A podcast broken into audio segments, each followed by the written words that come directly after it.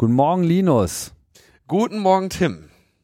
Äh, der McAfee hat jetzt eine Cyberpartei gegründet. Ja, Wäre ja vielleicht was für die gestrandeten Piraten. Ja, ich, ähm, das ist jetzt echt geil, ne? Man kann, vielleicht sollten wir auch ähm, äh, hier mal für Präsidentschaft in den USA kandidieren. Nicht immer nur meckern, sondern auch mal selber Scheiße bauen.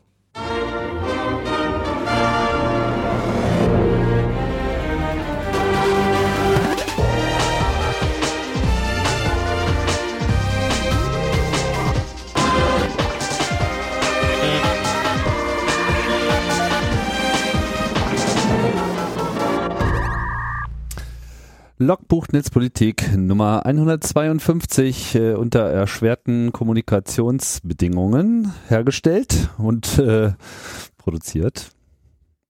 Also man kann, man muss jetzt sagen, es ist, glaube ich, die erste Folge Logbuch Netzpolitik, bei der keines der beiden Geräte äh, mit einem vertrauenswürdigen Kupfer- oder Glasstück verbunden ist, was in irgendeiner Form eine Art Schein von Sicherheit geben könnte, dass diese Pakete auch wirklich ankommen.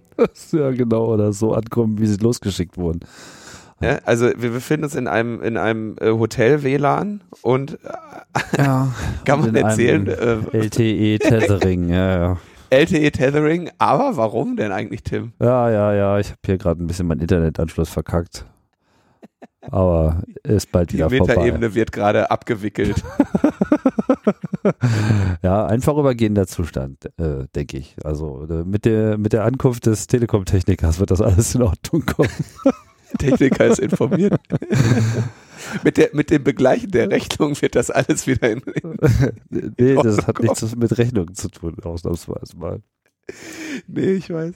Ja, das ist auf jeden Fall, also ist ein echt guter Tipp, ähm, wenn man sein, äh, seine DSL-Verträge und Telefonverträge einfach immer kündigt, ähm, dann kann man ja quasi sich neue Verträge machen äh, zu günstigeren Tarifen oder die alten verlängern zu günstigeren Tarifen. Äh, kann ich sehr empfehlen. Es nur eine Sache darf man nicht versauen und das ist, äh, man muss einen Monat vor Kündigung äh, dafür sorgen, dass man einen Anschlussvertrag hat. Ja, das wäre von Tim. Vorteil. Ja, ja, ja, ja. Jetzt bohr, bohr noch in der Wunde. Lass uns lieber zum äh, Feedback kommen. Es gab äh, so einiges, wie immer. Und zwar zum Thema Wahlcomputerdiskussion, was jetzt schon ein paar Sendungen äh, her ist, gab es nochmal den äh, interessanten Hinweis von Hanno. Äh, vielmehr eine Bitte, nämlich äh, sich doch bitte als Wahlhelfer zu engagieren. Das hat der Hanno nämlich äh, gemacht in Hamburg und wir hatten das Thema Hamburg ja auch im Hinblick darauf, dass Hamburg ja vor einiger Zeit dieses Kumulieren und Panaschieren eingeführt hat. Äh, man erinnert sich, da gab es ja dann den Plan, dass mit diesem geilen Wahlstift alles total digital, modern und zukunftskompatibel schnell mal innerhalb von einer Minute dann äh, auszurechnen, damit man auch schön pünktlich die Wahlergebnisse veröffentlichen kann. Nun wurde dieser Wahlstift äh, aufgrund eklatanter Sicherheits- und konzeptioneller äh, Mängel, unter anderem vom CCC, dann auch äh, vereitelt und es musste halt alles manuell ausgezählt werden. Hanno hat dann wohl an dieser ganzen Auszählung auch teilgenommen und schlicht festgestellt, dass das alles eigentlich überhaupt gar kein Problem ist und dass die Leute auch mit dem äh, komplexeren Auszählungssystem durchaus klarkamen. Und ähm, ja, natürlich gibt es dann in der Verwaltung und in der Politik immer noch Leute, die der Meinung sind, man müsse ja total modern und innovativ sein und irgendwie, oh Gott, das Ergebnis ist nicht um 18.01 Uhr schon fertig. Aber ich glaube, das kann man alles mal getrost ignorieren, wenn man dafür ein verifizierbares System hat. Ja, und Hanno meint, äh, das hätte auch alles durchaus Spaß gemacht und äh, letztlich wäre es vor allem auch wichtig, das zu tun, also sich als Wahlhelfer da einzubringen, damit man einfach alles im Blick hat und wenn dann die nächste dumme Idee kommt, dass man die dann eben auch schon frühzeitig mit äh, gewichtigen Argumenten widerlegen kann. Ja, das haben wir dann hiermit. Äh, diese Empfehlung geben wir einfach mal so äh, trocken weiter. Er schreibt, es, es macht überraschenderweise tatsächlich Spaß. Es ist sehr lehrreich. Das bisschen Arbeit mache ich mir auch die nächsten Jahre gern. Man lernt was über den Staat und vor allem über den eigenen Stadtteil. Ja, genau. Wahrscheinlich, weil man einfach mal ein paar Leute auch kennenlernt, die man sonst wahrscheinlich so nie kennenlernen würde. Ersetzt also auch eine Datingbörse dann. Ja, so Wahlhelfer in deiner Nähe wollen kumulieren und panaschieren.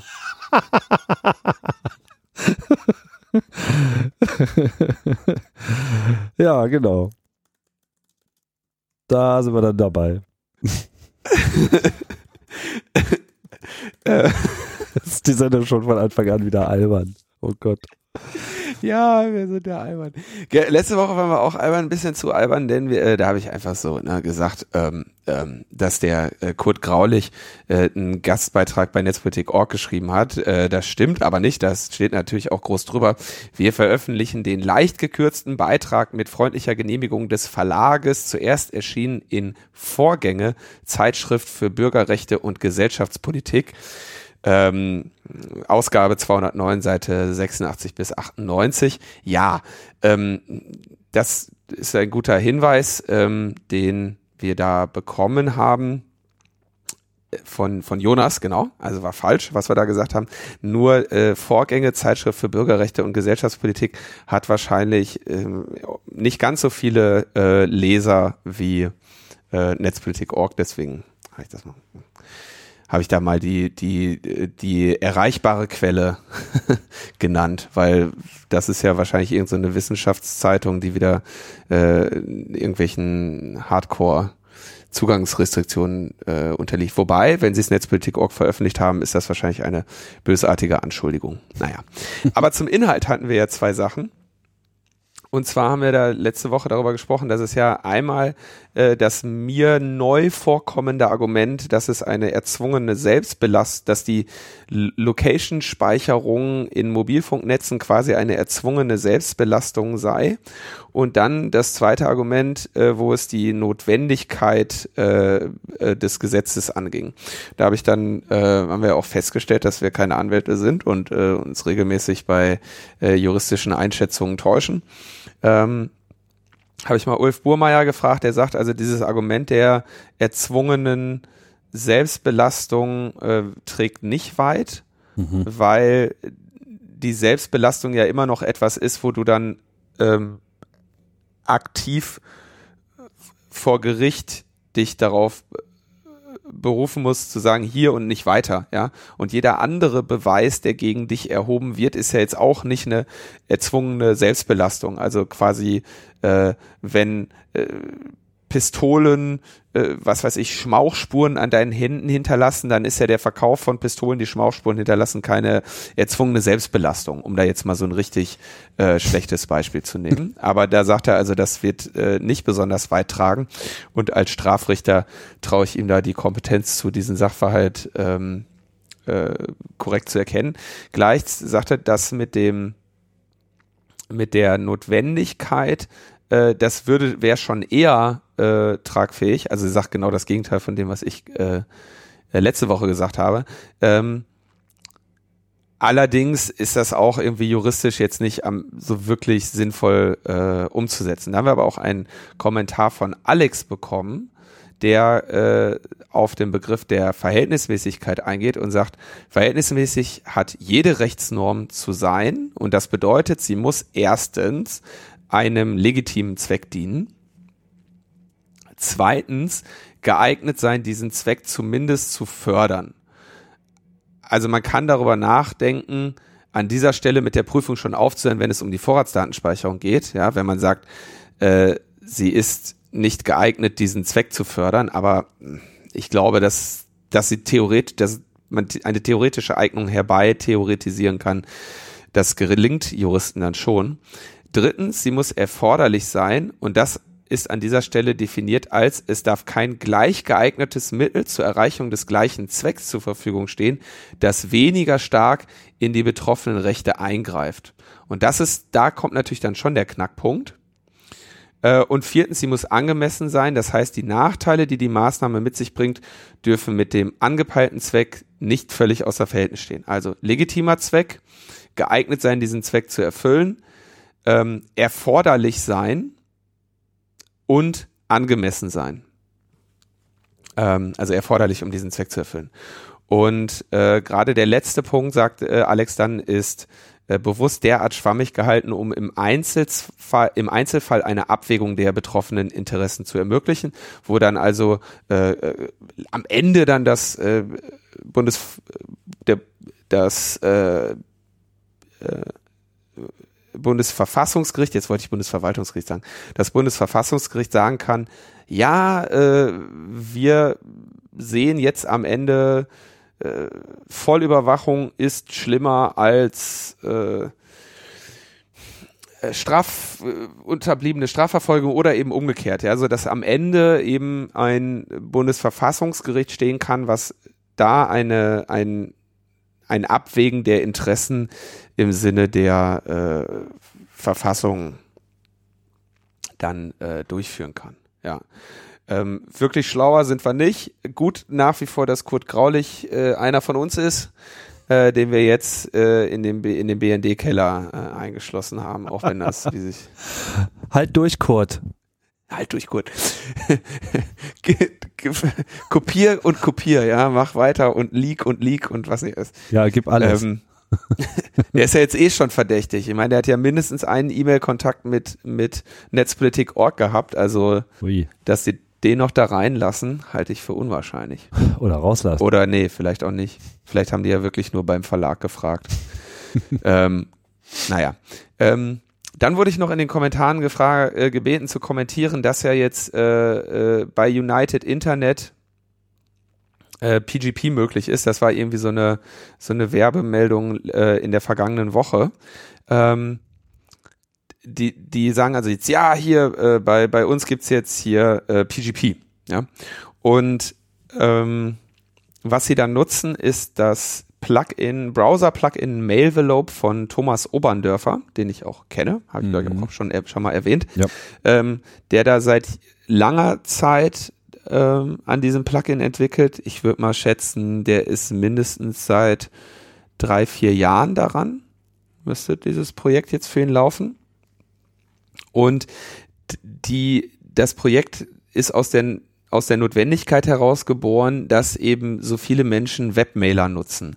Und ähm, man kann jetzt hier irgendwie so sagen, als PGP-Nutzer sagt man dann so, ja, äh, ne, einfach gibt ja für, für alle gängigen äh, ähm, Mail-User-Agents irgendwie Plugins, also gibt ein Thunderbird-Plugin, gibt ein Apple-Mail-Plugin, gibt ein Outlook-Plugin, äh, gibt ein Mut-Plugin, so und was gibt's noch? Irgendwie für die meisten anderen äh, großen äh, Mail-Programme gibt's ja auch Plugins. Und dann sagt man ja immer so, installierst du dir einfach so. Aber die, das, die, das Hindernis bei der Verbreitung von PGP ist ja inzwischen auch, dass äh, die meisten Leute eben gar keine äh, Mail-Programme nutzen, sondern eben Web-Oberflächen. Und da hat der ähm, Thomas eben mh, schon vor einigen Jahren äh, erkannt, dass das eben äh, heißt, dass er im Prinzip ein Plugin für den Browser bauen muss. Und ähm, das ist äh, durchaus äh, positiv zu sehen, seine Arbeit da. Ich, äh, das ist natürlich auch äh, positiv zu sehen, wenn ähm, E-Mail-Provider das dann auch noch weiter in ihre Oberflächen integrieren äh, und zur Anwendung bringen und bewerben. Wobei sie da natürlich am Ende nicht das Plugin bewerben, sondern sich selber. Und ähm, das, ja, sehe ich dann äh, wohlwollend, ja. Ich meine, jede PGP-Mail, die mehr geschrieben wird, ist halt positiv zu betrachten auch wenn meine Präferenz da inzwischen eigentlich eher bei ähm, S-MIME liegt. Und ähm, dann gleichzeitig wurde aber auch dieses Plugin äh, war dahinter, als äh, bei D-Mail dann groß äh, geschrieben wurde, ja, D-Mail jetzt Ende zu Ende verschlüsselt und so, ne?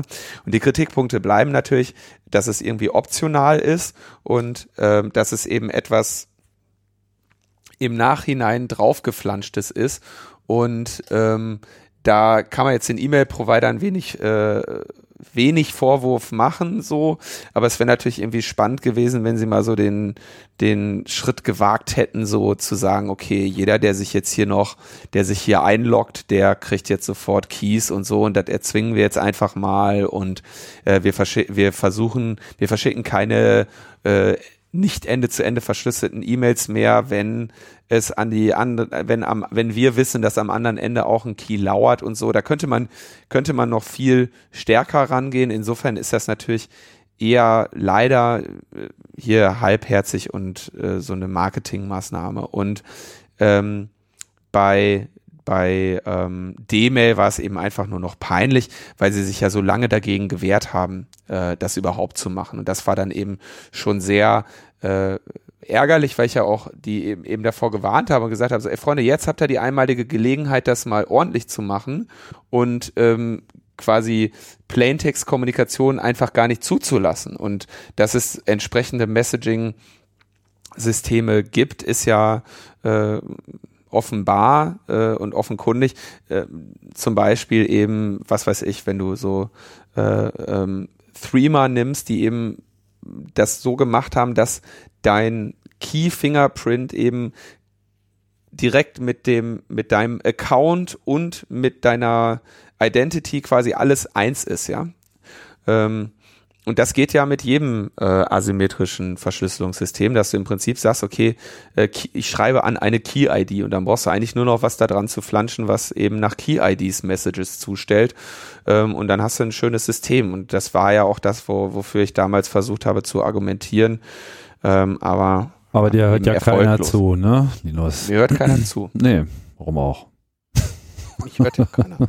Wir haben ja keine Ahnung. Ja kriegen wir ja oft genug gesagt. Da, da war ja auch mein, mein flapsiger, flapsiger Kommentar in der letzten Sendung, äh, wenn wir auf, äh, wenn, und wir gesagt, wenn uns wieder mal erklärt wird, dass wir ja nur Unsinn reden. Was ich mir ja wünsche, ist, dass mir dann auch gesagt wird, was, damit ich den äh, Fehler in der folgenden Sendung spätestens dann wenigstens mal korrigieren kann.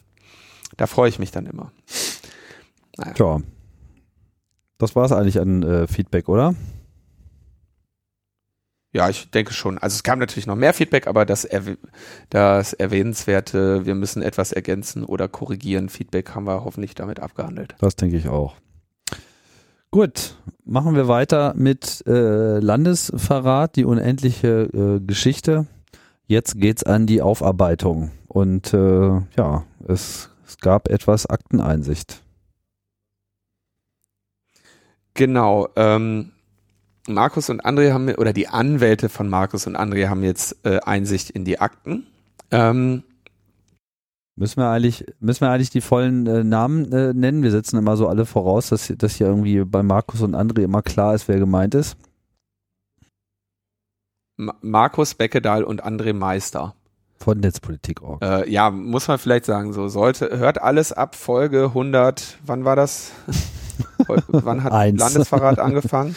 Ähm, 101? Nee. Nein, nein. Äh. Also den Auftakt hat ja die Sendung gemacht, also wenn man jetzt in Logbuch Netzpolitik Rechnungen, äh, Sendungen rechnet, äh, war ja die, wo äh, Markus, wo ich mit Markus und André darüber gesprochen habe. Naja, guck mal hier, ist gar nicht so lange her. LNP 149. Genau. 104, 149. Äh, ach genau, dann war die längere Z Pause wegen Camp. Also 149 Landesverrat, äh, äh, für diejenigen, die äh, nicht wissen, worum es geht. Ähm, und in der letzten Sendung hatten wir auch schon darüber gesprochen. Anwälte brauchen jetzt Akteneinsicht. Das ist äh, normal, wenn man Beschuldigter ist, so kann man eben Akteneinsicht äh, verlangen. So. Und die haben da jetzt so ein bisschen drin gestöbert und dann daraus äh, mal erzählt. Und es sieht also so aus, dass die ursprüngliche Anzeige des ähm, äh, Verfassungsschutzchefs Maaßen ging ja an das Landeskriminalamt Berlin. Und äh, von denen findet sich also in den Akten kaum etwas. Die haben kaum eigene Recherchen unternommen, sondern den Fall mal lieber sofort zum Generalbundesanwalt weitergeschoben. Das ist ja auch in Ordnung. Ähm, gleichzeitig haben sie dann den Eindruck, dass in den Akten, dass die Akten nicht vollständig sind, denn es gibt kaum Vermerke über den Inhalt von Telefonaten und nahezu keine E-Mails. Und üblicherweise arbeiten Behörden halt so, dass sie dann eben ne, vermerkt, ich habe telefoniert oder hier E-Mail geschrieben und die sind eben alle nicht da drin. Also haben sie den Eindruck, äh, den nicht belegbaren Eindruck, dass in diesen Akten, ähm, dass diese Akten einer äh, Reinigung unternommen wurden. Aber das ist natürlich einfach nur ein subjektiver Eindruck, den man da als Anwalt hat. Kann ja auch gut sein, dass sie einfach nicht telefoniert haben und keine E-Mails geschrieben haben. Oder nahezu keine E-Mails geschrieben haben. Ja, oder keine Vermerke gemacht haben über ihre Telefonate ja. und ihre E-Mails. Genau, das kann auch sein. Und, äh, aber vielleicht haben die auch tatsächlich nicht telefoniert und E-Mails geschrieben, weil die ja wissen, dass das alles abgehört wird. ja, Überwachung könnte nämlich auch die Tätigkeit einer Regierung nachdrücklich äh, einschränken. Ach Mist, ich wollte, ja, äh, erinnere mich dran, nachher noch ein bisschen von der, vom 11. Geburtstag von Netzpolitik.org zu schwärmen. Aber jetzt erstmal hier weiter. Mhm. Ähm, interessant war ja dann, welche Maßnahmen wurden denn gegen die beiden Beschuldigten ergriffen und äh, da gab es also die Abfrage von, von Google und den Daten des Einwohnermeldeamtes. Dann haben sie eine Auskunft bei der deutschen Rentenversicherung über den Arbeitgeber eingeholt. Mhm. Ist natürlich in dem Fall einfach. Ähm, Auskunft bei der Bundesanstalt für Finanzdienstleistungsaufsicht, also der sogenannten BaFin, wo sie dann eine detaillierte Liste der Bankkonten bekommen haben und äh, Observation oder Überwachungsmaßnahmen gehen aus den Daten nicht hervor. Ähm, und das heißt, dass eine solche stattgefunden haben durch Poli dass derartige Maßnahmen durch Polizeibehörden stattgefunden haben, ist demnach unwahrscheinlich. Also Polizeibehörden werden in dem Fall eben das äh, BKA oder LKA Berlin. Ähm, hätte jetzt das Bundesamt für Verfassungsschutz oder andere Dienste derartige Maßnahmen ergriffen, dann äh, stünden die äh, nicht in solchen Akten, denn wir erkennen uns ja, die gängige Praxis ist ja äh, die Geheimdienst, also nein, die Rechtslage ist, Geheimdienste dürfen dich äh, ohne äh, deine äh, Informierung oder so äh, überwachen. Äh, deren Erkenntnisse dürfen aber eben nicht zu deiner äh, Strafverfolgung genutzt werden und Strafverfolgungsbehörden dürfen äh, Beweise sammeln, die äh, vor Gericht verwendet werden. Die dürfen dich aber nicht äh, einfach ohne richterliche Anordnung überwachen. So. Äh, und der, der sich daraus ergebende kurze Dienstweg ist eben, dass äh, die Geheimdienste Strafverfolgungsbehörden in Kenntnis setzen und denen dann helfen, äh, durch Zufall einen Anfangsverdacht zu bekommen, mit dem sie dann irgendwie einen richterlichen Schluss, äh, Beschluss bekommen oder so. Ähm, dann hat sich in den Akten gefunden, das äh, Bundesamt für Verfassungsschutz-Gutachten von Herrn Müller. Das ist also das, äh, das äh, Gutachten, was dann beigelegt wurde, ähm, um den Vorwurf des Landesverrates hier zu erhärten. Also das war das Gutachten, was dann eben dem Range vorgelegt wurde und jenes Gutachten, äh, wo der Range dann eben auch sagte, ähm, das reicht mir jetzt nicht, aber bleiben wir erstmal bei diesem. Dieses Gutachten kommt zu dem Ergebnis, ähm, dass es um Staatsgeheimnisse ginge, die da veröffentlicht wurden. Da steht aber nicht drin, dass es sich bei der Veröffentlichung dieser Staatsgeheimnisse auch um Landesverrat handle. Vielmehr wird äh, übermittelt, dass der Vorwurf des Landesverrates oder dass das Wort Landesverrat mehr oder weniger in den Gutachten nicht äh, nicht vorkommt, weil der Vorwurf eben nicht besprochen wird. Ähm, stattdessen scheint dieses Gutachten hauptsächlich zu argumentieren, dass ähm, die Veröffentlichung hilft, Nutzung von Verschlüsselung und äh, Verschleierung von Kommunikation zu unterstützen und dadurch eben das ähm, die Arbeit von Geheimdiensten zu stören. So, ja, also auf Basis dieses Gutachtens hat dann der äh, gute Herr Range das Verfahren ohne viel Zögern eröffnet und hat sich dann ähm, nochmal ein internes Gutachten geben lassen, ähm, wo der, der oder die Autorin argumentiert, dass man tatsächlich Anhaltspunkte für Staatsgeheimnisse sehe. Ähm, und auch eine konkrete Gefahr eines schweren Nachteils für die äußere Sicherheit der Bundesrepublik, ja, weil jetzt die Leute wissen, äh, wie, wie die geheimdienstliche Überwachung von Kommunikationswegen aufgestellt ist. Und dann hat aber der Rang ja, wie gesagt, sich noch ein externes Gutachten einholen wollen, ähm, das war auch dieses, auf das dann zu warten war. Und durch die Akteneinsicht wurde jetzt der Name dieses externen Gutachters bekannt. Und zwar ist das der Herr Professor Dr. Jan Hendrik Dietrich, 39 Jahre alt. Und äh, der verfügt über einen Dienstausweis des Bundesnachrichtendienstes. weil, weil, weil, weil, weil, also die, diese Witzsekunde darf man sich natürlich dann nicht entgehen lassen, aber weil er Professor an der Fachhochschule des Bundes für öffentliche Verwaltung in Haar bei München ist, im Fachbereich Nachrichtendiensten. Hm. Ähm, das heißt, der unterrichtet Angehörige des BND, also äh, äh, die äh, es gibt ja dann auch für Polizisten gibt's ja dann auch eigene Fachhochschulen, ne? Dann gehen die auf eine Polizeifachhochschule, werden da, werden da dann äh, Polizist, höheren Dienst oder sowas. Ähm, und sowas gibt's eben auch für den BND, ja.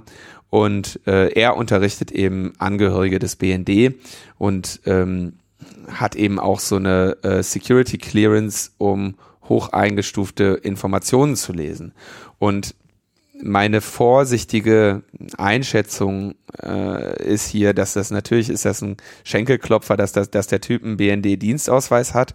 Ähm, gleichzeitig musste der äh, Range wahrscheinlich schon äh, aufgrund der behördlichen äh, Vorgaben jemanden finden, der ihm dieses Gutachten schreibt, der eben auch äh, so eine Security Clean Clearance hat, also berechtigt ist, hoch eingestufte Informationen zu lesen, weil wenn der Verdacht im Raum ist, dass wir hier mit hoch eingestuften Informationen zu tun haben und Landesverrat und so, dann braucht er natürlich jemanden, äh, der da mh, hm, einerseits in Nachrichtendienst Recht und sowas Ahnung hat ähm, und Verwaltungsrecht und so und zweitens nach Möglichkeit so eine Clearance, insofern halt die Wahl auf diesen ähm, auf diese Person. Aber dann natürlich die Frage, die uns alle äh, eigentlich am meisten sorgt, ist die, hat denn der äh, der Generalbundesanwalt eine, eine nennenswerte, realistische Chance, äh, nochmal auf die Quelle zu kommen, ja.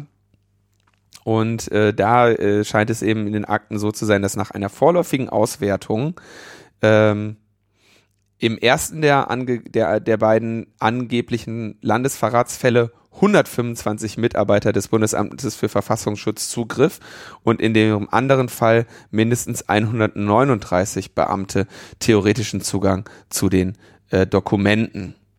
Und daher könnte der tatsächliche Kreis derer, die die Unterlagen erhalten haben, könnten nicht genau bestimmt werden. Tja, das ist aber doof.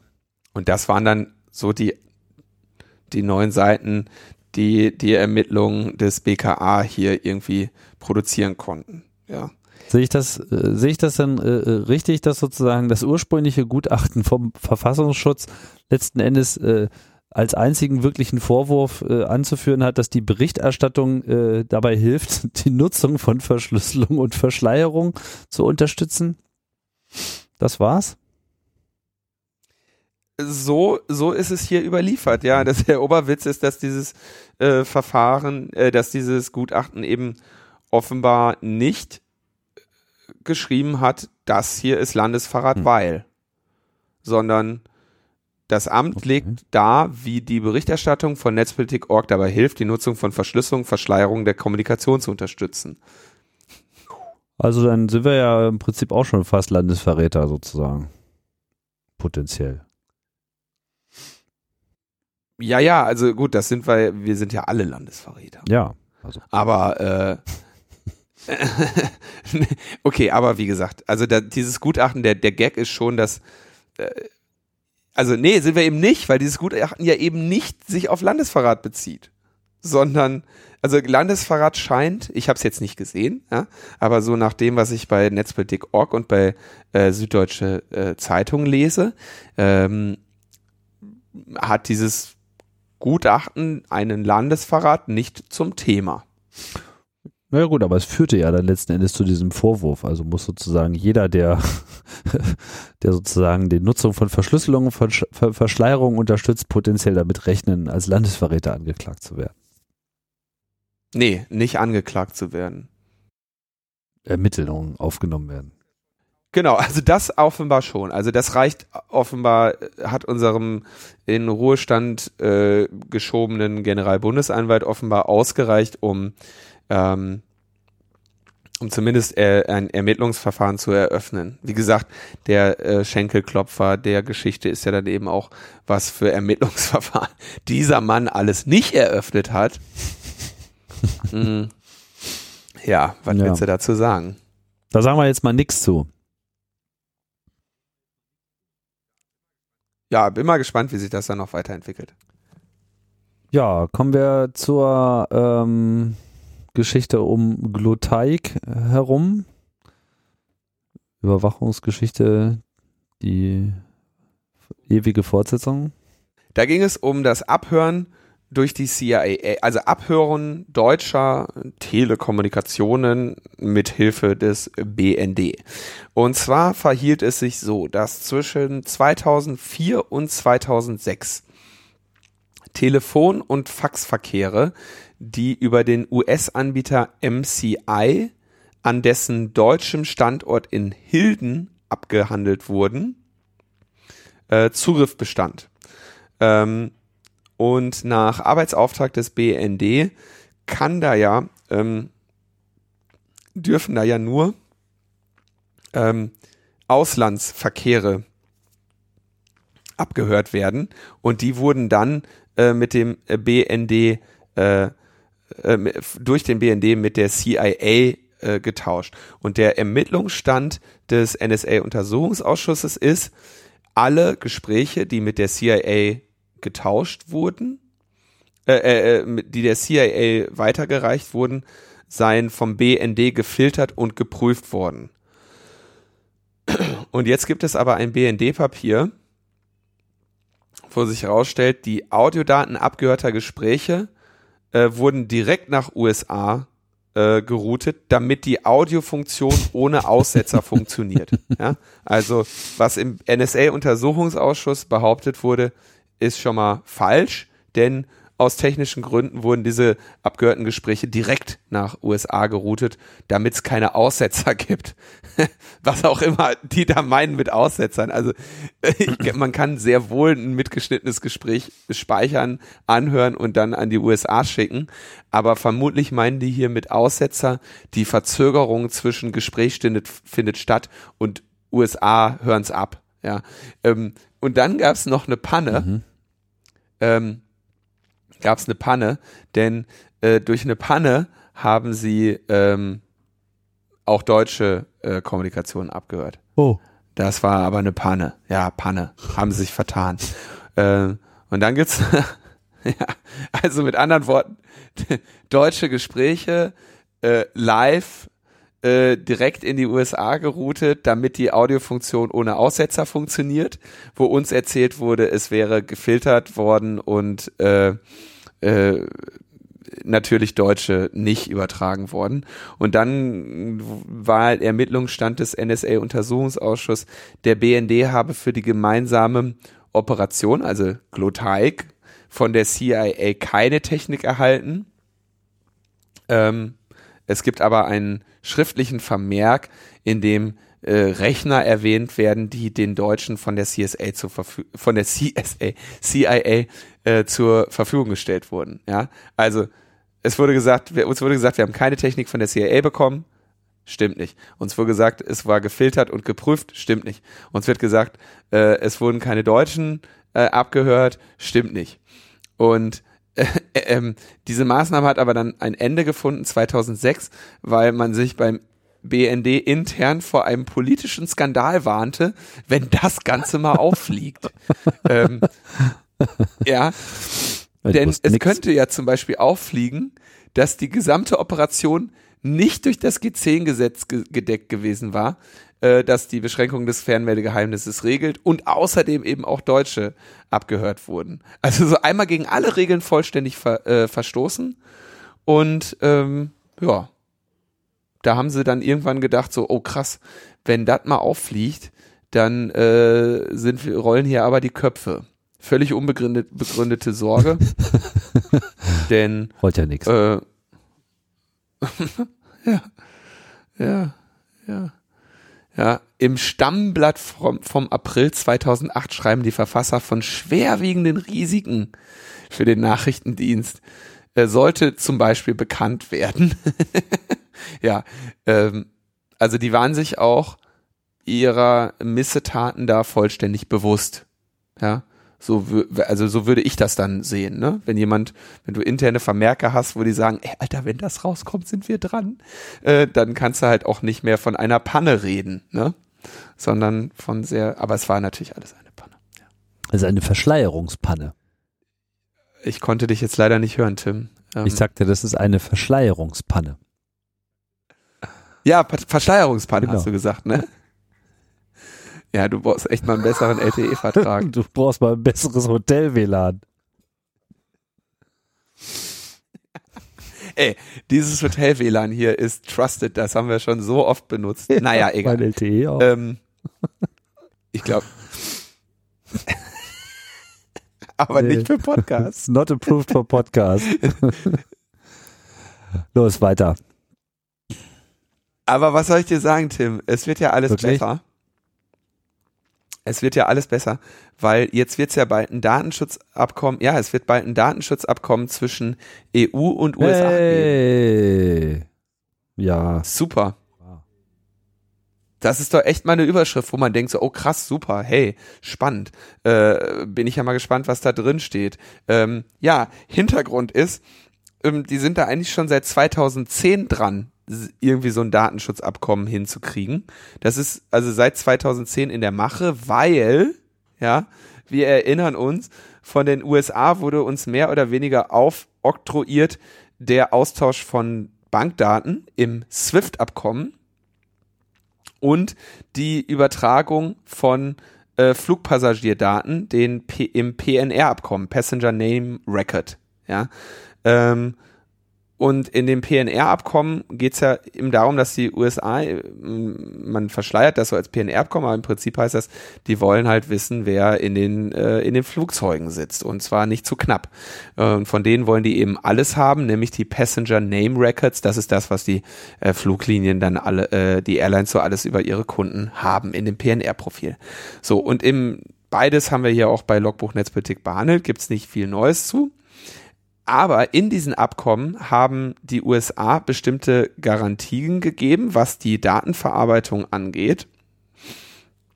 Und es gab aber keine rechtlichen, keinen rechtlichen Rahmen, in dem man sich diese Garantien vor US-Gerichten hätte einklagen können.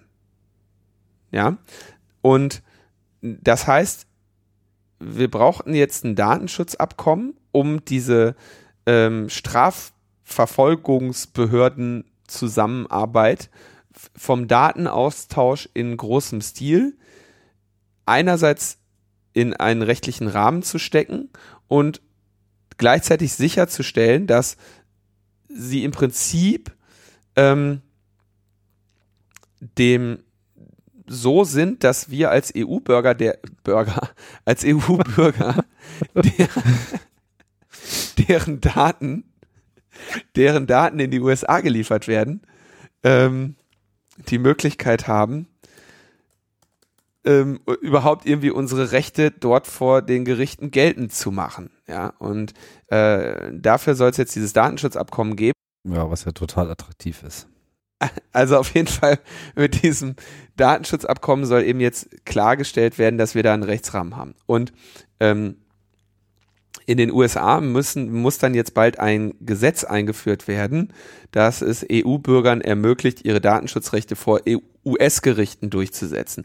Das klingt natürlich erstmal spannend, weil da wäre ja so diese gesamte Wirtschaft, äh, wäre da ja völlig mit äh, durcheinander ähm, geworfen. Stellt euch mal vor, äh, als EU-Bürger Bürger könnten wir jetzt Datenschutzrechte, die wir haben, vor US-Gerichten gegenüber ähm, äh, US-Anbietern geltend machen. Ne? Dann könnten wir also jetzt hier europäischen Datenschutz gegenüber Facebook durchsetzen vor US-Gerichten. Genau deshalb äh, betrifft dieses Datenschutzabkommen auch diese Bereiche nicht, denn äh, das ist ja geregelt durch das Safe Harbor Abkommen, von dem äh, bei dem das äh, EU-Parlament der EU-Kommission ja ohnehin ähm, äh, empfiehlt, es aufzukündigen. Ja. Aber genau dieser Bereich, den eben Safe Harbor betrifft, ist davon nicht betroffen. Und ähm, dieses Datenschutzabkommen, dessen Text jetzt heute äh, fertiggestellt wurde, ähm, wurde selbstverständlich, wie so oft in äh, derartigen Abkommen, äh, hinter verschlossenen Türen ausgehandelt. Und das heißt, den Text ähm, habe ich zumindest noch nicht vorliegen. Und deswegen können wir den, den Inhalt dieses Abkommens jetzt auch nicht ähm, abschließend bewerten und können uns dann nur den Worten der Bundesdatenschutzbeauftragten Andrea Vosshoff äh, anschließen, die sagt, das grundsätzliche Verbot der Weitergabe von Daten an in Drittstaaten begrüße ich. Das ist also Teil davon, dass da jetzt steht, du die USA dürfen diese Daten nicht nochmal weiter an Drittstaaten geben. Wuppdidu, schon mal cool. Äh, auch die Tatsache, dass EU-Bürger ein Klagerecht in den USA eingeräumt wird, ist ein zentraler Punkt, den äh, Andrea Vosshoff explizit gefordert hat. Äh, aber auch viele vor ihr. Wie gesagt, die Debatte läuft seit 2010. Äh, die erzielte ein Einigung kann aber nur ein erster, wenn auch richtungsweisender Schritt auf dem Weg zu mehr Datenschutz für europäische Bürger in den USA sein. Neben dem Rahmenabkommen für den Bereich der Strafverfolgung halte ich es eben für ebenso wichtig, dass der Datenschutz für alltägliche Datenübermittlung im privaten und wirtschaftlichen Bereich verbessert wird. Das ist eben das, was ich gerade sagte, äh, Safe Harbor. Ähm, daher hoffe ich, dass die bereits mehrere Jahre andauernden Verhandlungen zwischen der EU und den USA zum Thema Safe Harbor ebenfalls zeitnah zu einem erfolgreichen Abschluss gebracht werden. Die finden nämlich auch gerade statt. Also äh, nicht ver, äh, verwirren lassen durch, äh, wir können jetzt bald unsere Datenschutzrechte äh, vor US-Gerichten einklagen. Das gilt also nur für diese seit fünf Jahren stattfindenden Austausch äh, über unsere Finanztransaktionen und unsere Flugbewegungen. Ja. Und äh, was wir jetzt gewonnen haben, ist, okay, die USA geben das nicht wir dürfen das jetzt nicht einfach in, an Drittstaaten weitergeben, äh, was unsere äh, Regierungen ihnen da über uns verraten. Ja, was, was, was soll man dazu äh, noch sagen? Also es ist auf jeden Fall ziemlich äh, offensichtlich, dass hier nicht wirklich ein Interesse daran besteht, äh, wirklich einen Datenschutz zu etablieren, sondern einfach nur äh, sich so weit rauszuwinden, wie es irgendwie geht, um halt diese ganzen Begehrlichkeiten zu bedienen. Ja, der eigentliche, der, der eigentliche schöne Teil wäre gewesen, wenn man jetzt dieses PNR und SWIFT-Abkommen einfach mal zack aufgekündigt hätte äh, da, so hätte man das Problem ähm, auch lösen Ja, aber da ist dann halt noch nicht der passende politische Wille in der EU vorhanden. Obwohl sie sich alle so dermaßen aufgeregt haben über all diese ganze Überwachung und das ging ja irgendwie gar nicht. Man müsste ja alles nochmal vor den Prüfstand stellen, aber dieser Prüfstand, der funktioniert irgendwie noch nicht so richtig. Kommen wir äh, zu einem anderen äh, Thema, der auf mehreren äh, Ebenen ganz interessant ist. Ähm, jetzt geht's um ein Firmware-Zwang, der, naja, droht, beziehungsweise in gewisser Hinsicht auch schon auf dem Weg ist. Klassischer Fall von, hätte man das mal früher bemerkt. Die ganze Story begann dadurch, dass wohl der F, äh, die IFF, ich weiß nicht ganz genau, wer da ursprünglich darauf hin, hingewiesen hat, aber es wurde, es wurde sozusagen bekannt, dass es äh, einen Plan der FCC äh, äh, gibt, sogenannte RF-Devices, also funkende Geräte, ähm, so absichern zu lassen, dass man dort keine alternative Firmware aufspielen äh, kann mehr. Äh, Hintergrund ist hier eine Absicherung des Funkverhaltens.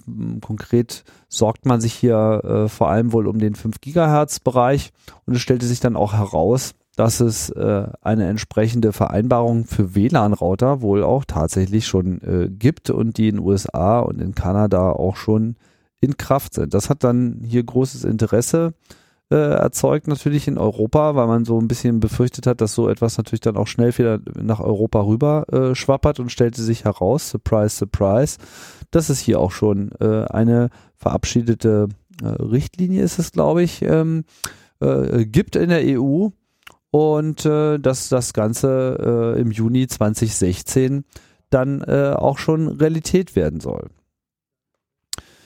Das ist äh, natürlich insofern jetzt ein äh, Thema, als dass das eben so Projekte wie Freifunk zum Beispiel unmittelbar betrifft. Und es gibt natürlich auch sonst viele Leute, äh, so, sonst viele Leute, die einfach WLAN-Hardware kaufen und mit ihrer eigenen Software bestücken. Ähm, da ist dann halt zum Beispiel OpenWRT zu nennen, was wir hier schon äh, häufiger angesprochen haben, oder auch konkret das DD-WRT, dieses eins in Dresden gestartete äh, Projekt, was äh, auch sozusagen im selben Feld äh, ackert. Ja, nun steht zu befürchten, dass ähm, wir eine Richtlinie bekommen, die dann eben auch äh, in nationales Gesetz umgesetzt werden müsste, die schlicht verhindern soll, dass man diesen Geräten eine eigene Firmware aufspielt, die das sozusagen strafbar macht, beziehungsweise die Geräte müssen verhindern, dass es möglich ist.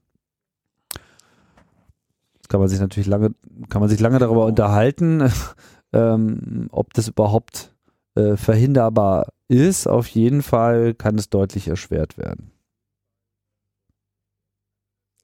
Also das, ähm, die EU-Richtlinie, von der da die Rede ist, ist die EU-Richtlinie 2014-53-EU. Äh, die wurde 2014 unbemerkt beschlossen und wird jetzt Juni 2016 in Kraft treten.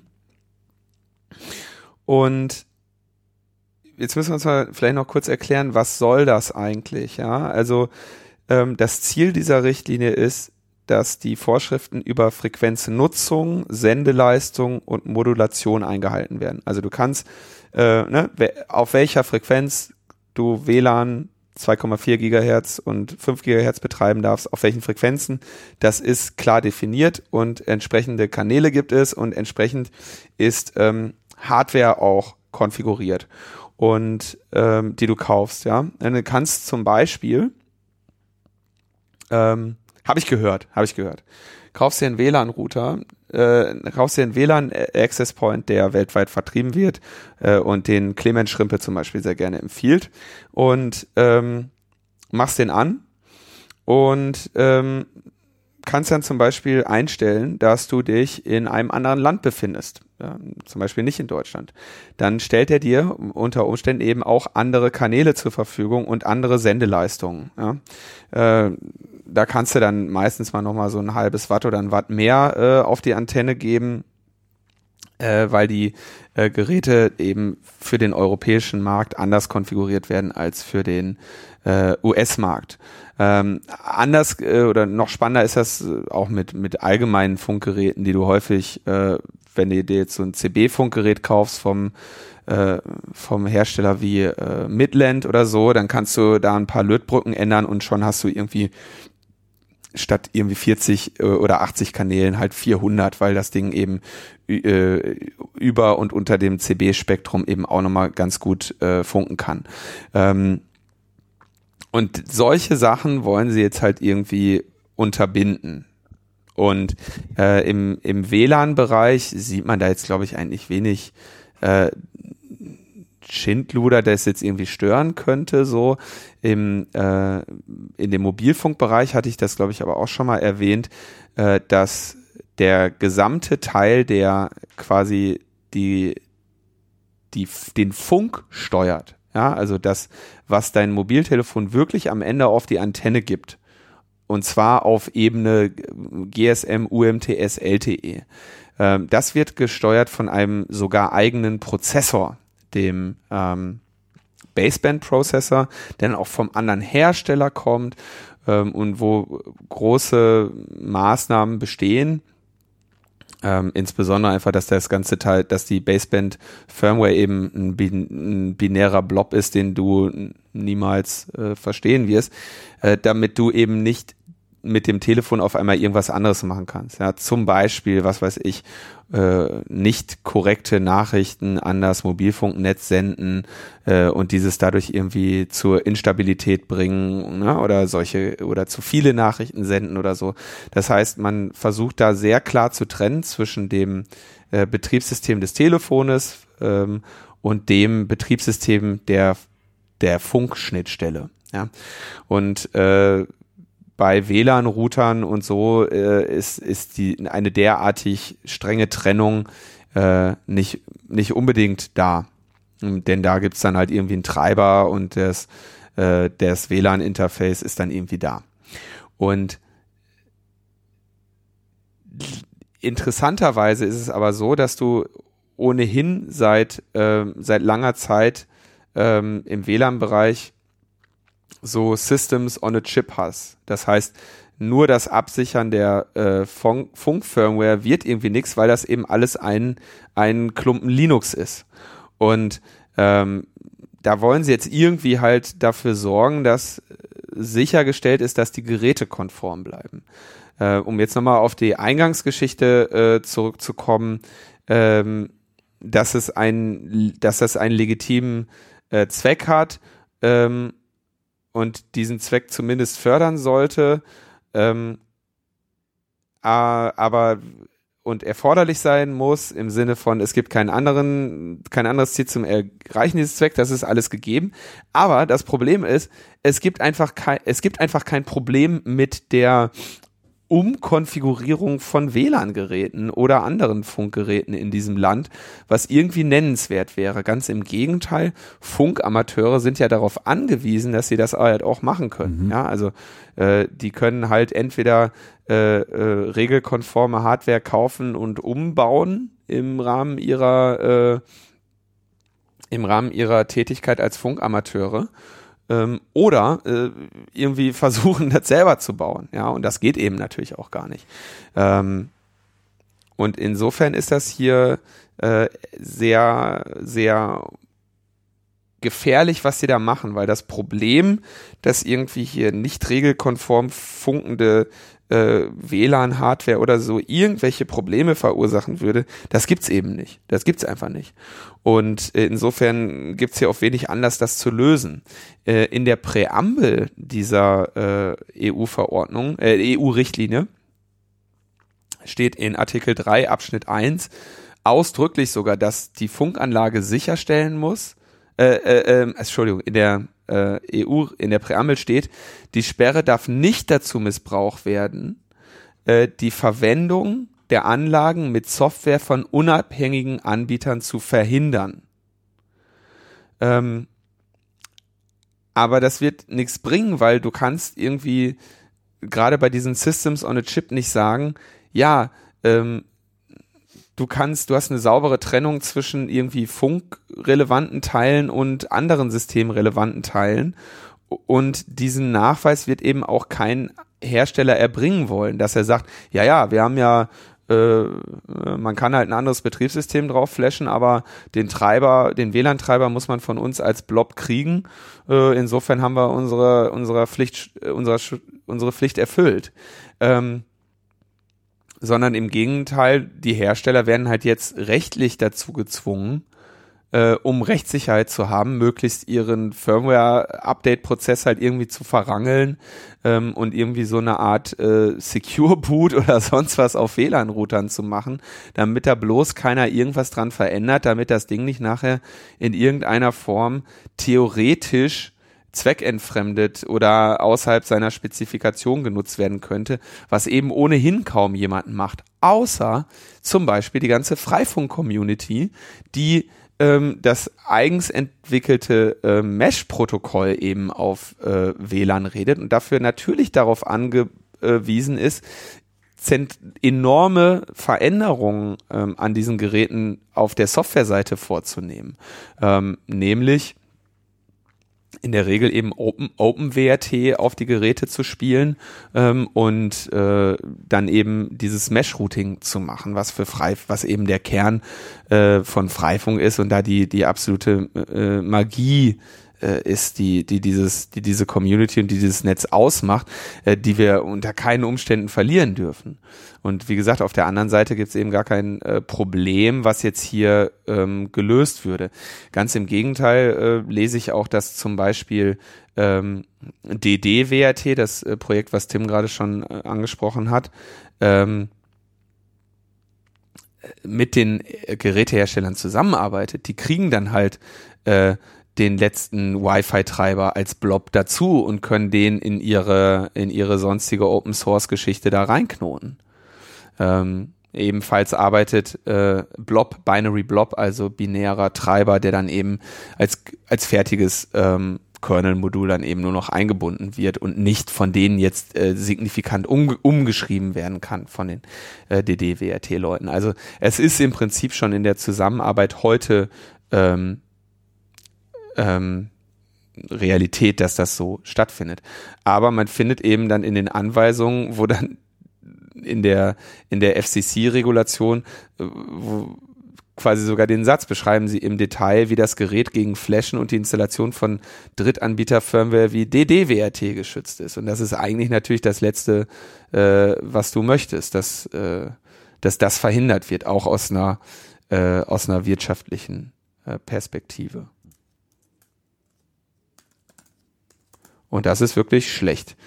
Ähm, äh, genau, also das waren die F, was ich gerade zitiert habe, das waren die ähm, FCC äh, Anweisungen für Gerätehersteller und Importeure. Also man muss dann direkt sagen, die FCC quasi nimmt direkt auf, auf DD-WRT Bezug und sagt, wie wird verhindert, dass das gemacht wird.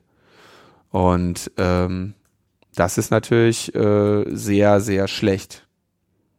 What prevents third parties from loading non-US versions of the software firmware on the device? Describe in detail how the device is protected from flashing. Da ist die Frage, ob die jetzt damit wirklich, wirklich einen Schutz äh, herbeiführen. Letztlich, wenn ich dich richtig verstanden habe, äh, bietet das letztlich alles gar keinen Schutz. Nicht, ähm, Also nicht gegen das Fehlverhalten. Ne? nicht wirklich. Äh, Ich, ich, ich sehe irgendwie keinen, ich sehe keinen nennenswerten Schutz. Ich sehe vor allem kein Problem durch die Funktionserweiterung von, äh, insbesondere, wir sprechen jetzt hier viel über WLAN, weil das natürlich äh, sehr relevant ist, aber ich meine, äh, wir, wir haben gerade an, an, äh, an alle Leute irgendwie beim Camp äh, dieses großartige Radio ähm, verteilt, das einen Großteil, nicht alle, aber einen Großteil der Funkfunktionen des alltäglichen Lebens äh, problemlos wieder implementieren kann. Ja, und dann kannst du alles drauf machen. Mit, mit einigen Einschränkungen, wo man jetzt nicht ins Detail gehen muss, aber nicht, dass jetzt nachher äh, die Amateurfunker mir hier Mail schreiben. Ähm, Du meinst, die Leute dürfen da Drittanbieter-Software drauf installieren? Das ist ja ein Skandal. das Ding, da gibt's keine Erstanbieter-Software für. Das war doch, also es gibt eine, es gibt eine sehr rudimentäre, ne? Das ist ja die HackAF äh, äh, äh, Firmware, die da teilweise drauf läuft mit einigen Modifikationen und so. Ähm, aber da wird jetzt halt äh, zu Leibe gerückt und ich glaube, dass das insbesondere in diesem WLAN-Bereich halt echt Mist ist so. Also das wird auch scheiße für, für so Hersteller wie TP-Link und so, ne? Die ihr, die werden ja hauptsächlich gekauft, weil man da halt dann mit OpenWRT vernünftige äh, Firmware drauf hat. Du willst ja sowas nicht irgendwie äh, ernsthaft betreiben, was die dir da ausliefern an. an Ja, das ist wirklich ein bisschen Dreck. Aber denkst du, dass das für die auch ein signifikanter Markt ist? Also ernsthaft? Na, es, ich weiß nicht, ob das für die ein signifikanter Markt ist, aber von deren Codequalität her zu urteilen, wird es für die ein signifikantes Problem, dafür zu sorgen, dass, sie, dass man da keine andere Firmware mehr drauf Ja. flashen kann. Weil das ist nicht so einfach getan. Also im Prinzip, äh, äh, in dem, in dem Heise-Artikel wird dann hier gesprochen von, äh, ähm, von äh, DRM. Äh, aber das äh, Digital Restrictions Management.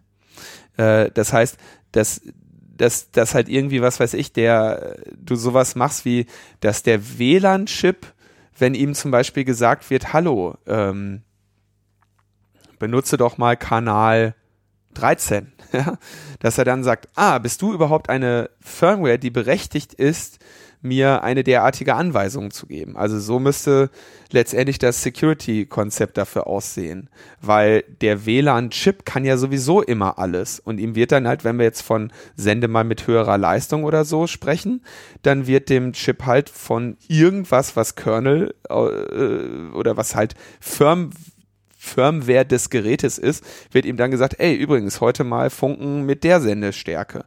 Und dann müsste der, der WLAN Teil des Gerätes sich ja quasi versichern lassen, dass das, was ihm gerade da diesen Befehl gibt, ähm, dazu ermächtigt ist, äh, ihm überhaupt Ja, etwas das zu erklären. das Und das ist ist irgendwie, ne, und das hast du bei dieser, bei dieser Treiberkommunikation nicht wirklich.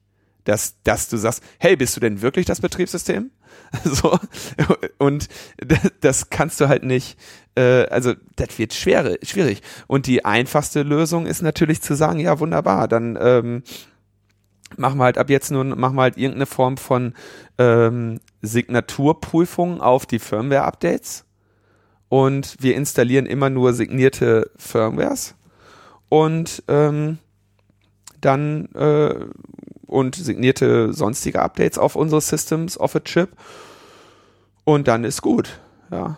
Und dann hast du natürlich das Problem, dass, dass der, dass die Hersteller in der Regel überhaupt gar kein Interesse haben, die Geräte bis, bis in alle Ewigkeit zu unterstützen. Mhm. Hast ja selbst bei den alten Apple iPhones, ne, ist jetzt mal ein gutes Beispiel. Da treten dann von mir aus Sicherheitslücken auf, aber äh, die werden dann halt teilweise noch nicht mal mehr gefixt. Mhm. Und ähm, also du hast das, du hast das, du hast die Security-Probleme, dass ähm, die Vendors teilweise Sachen nicht fixen und die Drittanbieter-Software besser ist, sonst gäbe es sie ja nicht.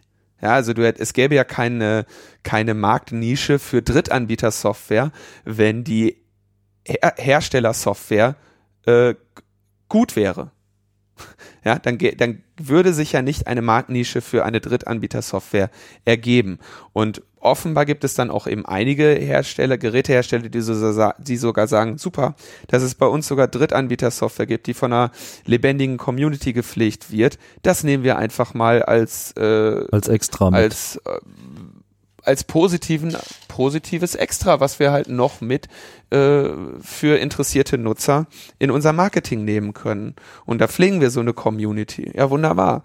Und dann hast du so, und dann werden jetzt da eben die, diesen äh, Geräte Herstellern plötzlich Regulationen auf den Tisch gelegt, wo gesagt wird, ey Freunde, hier, äh, Ruhe, da müsst ihr jetzt mal für, für Zucht und Ordnung sorgen. So, das halte ich für da sehe ich, ich sehe nirgendwo den, den Grund, wo da jetzt, wo da irgendjemand was von hätte. Das ist einfach von vorne bis hinten nicht gut. Ja gut, ich meine, man geht halt davon aus, dass äh, sozusagen die crappy Original-Software äh, zumindest äh, sich halbwegs richtig äh, verhält und man damit dann eben keine Probleme erzeugt hier mit dem Funkverkehr von Flugzeugen etc. Und dass äh, man, man versucht dann diesen Status quo äh, zu erhalten, indem man sagt, okay, Firmware nur, wenn sie signiert ist. Ich meine, dass, dass das natürlich dann sich leicht knacken lassen wird, ist äh, offenbar. Ich meine, sogar die iPhones äh, werden immer wieder aufgemacht und da steckt schon ein erhebliches Know-how und ein großes Eigeninteresse von Apple dahinter, das Ding auch wirklich dicht zu machen. Und wenn das Eigeninteresse bei den Herstellern hier schon von vornherein so reduziert ist, wird das natürlich alles nicht sehr viel bringen. Nee, aber also unschön ist es allemal. Also ich finde das immer, äh, ich finde das jetzt ungünstig, sich darauf zu, sich jetzt darauf zu berufen, zu sagen, ach, pff, das habt ihr noch nie hingekriegt, dass, äh, dass wir eure Geräte nicht irgendwie nochmal mit alternativen Firmwares flashen. Nee, klar. Das kriegt ihr auch jetzt nicht hin.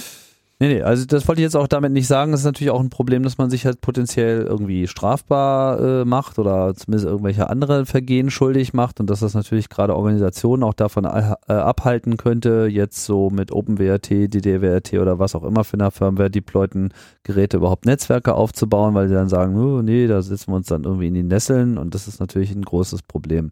Dementsprechend müsste man halt gegen diese Richtlinie vorgehen. Das Problem ist halt nur, dass diese Richtlinie bereits beschlossen ist und es halt einfach keiner äh, wohl gemerkt hat, dass es diese Richtlinie überhaupt gibt, beziehungsweise dass da sowas drinsteht, was man äh, eigentlich gar nicht will.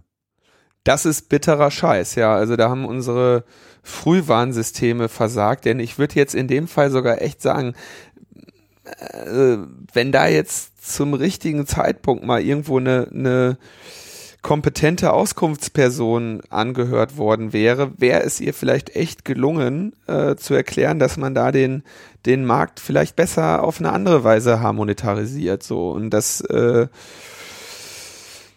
das ist äh, sehr schlecht so. Ich meine, wir können jetzt hoffen, dass die, dass die FCC da jetzt halt draufkloppt, äh, die FCC, äh, die IFF da jetzt draufkloppt und wenigstens verhindert, dass die FCC sowas erlässt und wenn die, äh, wenn das sich, wenn das dann nur so ein EU-Ding ist, dann können wir halt wirklich darauf hoffen, dass das, dass das einfach nicht beachtet wird. Und dann können wir auch darauf hoffen, dass sich da niemals irgendwo ein, ein Kläger oder ein Richter finden werden dazu, vorsichtig gesprochen. Mm, aber äh, der Oberwitz ist ja, ne, Richtlinie heißt, wird ja dann auch noch von den ganzen EU-Staaten umgesetzt werden müssen. Und dann hast du in den, ähm, in den ganzen EU-Staaten eigens formulierte Gesetze, die irgendwie darauf Bezug nehmen wollen. Und für die, für je, für einen Anbieter, der auf dem deutschen Markt vertreten sein will, heißt das dann, dass er ja im Prinzip die ganzen Einzelgesetze erfüllen muss, also die Restrikt restriktivste Auslegung der Kombination aller. Hm. Ja, und da gibt es bestimmt immer ein paar Länder, die da sehr restriktiv sein wollen. Ja, also das ist echt ein, das ist wirklich äh, Kacke. Da fällt mir jetzt auch wenig zu ein, außer äh, Kauf, was es zu kaufen gibt, solange diese Richtlinie nicht in Kraft ist. So, äh, das brauchen wir nachher ja. nochmal. Gut, muss, also gerade Frei, Freifunk ist damit irgendwie massiv bedroht, ne? Wenn das, äh, wenn da irgendwie mal in ein paar Jahren ernsthaft Nägel mit Köpfen gemacht würden, dann säßen die ganzen Freifunker da und müssten irgendwie alte Geräte äh, reparieren. Oder wir müssten halt irgendwie mm, da irgendwie so versuchen, so Wettkämpfe zu, zu veranstalten. Ich meine, ein paar, paar Runden von ähm, Signed Firmware Updates und Secure Boot Gehversuchen von so ein paar Herstellern äh, wirst du schon überleben. Aber da das, da viele von diesen Geräten einfach ähm, ARM sind, also äh, ARM-Prozessoren, hast du da auch unter Umständen ganz gute äh, Vorarbeit schon auf der Ebene und dann kriegen die das auch hin. Ja.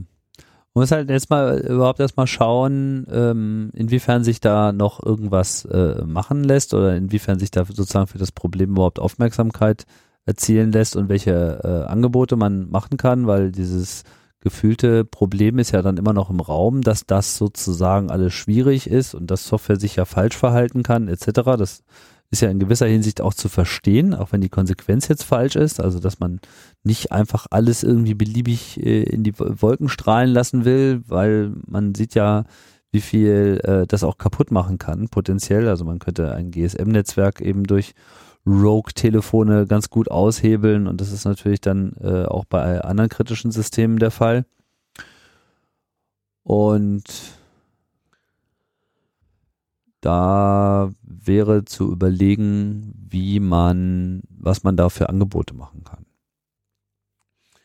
Also bei, wie gesagt, bei Mobiltelefonen ist das sowieso so. Gut, da ist das Ganze nochmal irgendwie viel viel äh, radikaler getrennt, aber du kriegst nicht ohne weiteres ein modernes Smartphone dazu, irgendein Funksignal zu senden, was nicht standardkonform ist. Dafür ist da das Baseband drin.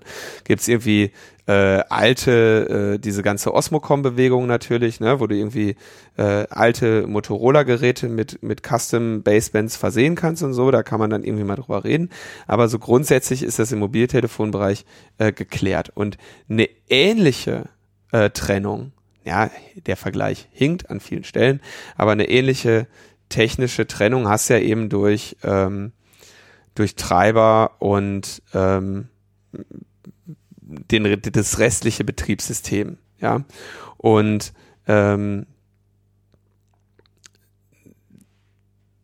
da ist es ja heute schon so, dass, dass jetzt die, diese ganzen Open Source Community keine ähm, Änderungen oder an vielen Treibern eben keine, keine konkreten Änderungen vornehmen oder vornehmen müssen.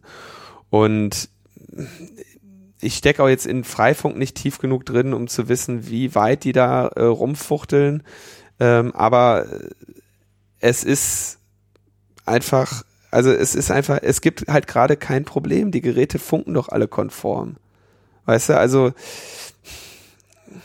ich sehe da keinen Bedarf. Also wie gesagt, ich sehe kein Problem, kein, kein ernsthaftes Problem, was dadurch gelöst wird und viele neue, die dadurch geschaffen werden. Und ich hoffe, dass man einfach erklärt bekommt, so dass wie die, wie es halt heute in den meisten Fällen ist, ähm, dass das einfach so wie es heute ist, in Ordnung ist und damit auch unter diese Regulation fällt. Der Hersteller sorgt dafür, dass er nicht, nicht ohne weiteres äh, das Ding außer Rand und Band ist. Ja, ist die Frage, wer, wer der Hersteller ist, ne? Und ähm, also wer als Hersteller äh, gilt.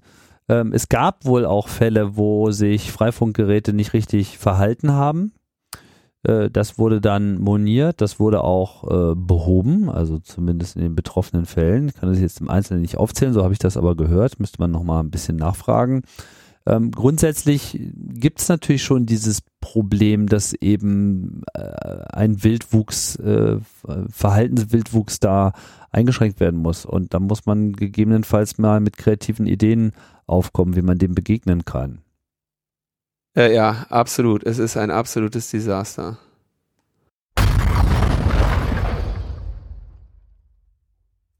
Okay, ähm, wir haben jetzt, wir wurden dann jetzt doch von den äh, Aufnahmeproblemen eingeholt und können jetzt nicht mehr wirklich äh, miteinander kommunizieren. Deswegen äh, führen wir die äh, Debatte gegebenenfalls in der nächsten Woche weiter, wenn wir hören, was wir beide jeweils gesagt haben, ob noch was zu sagen ist.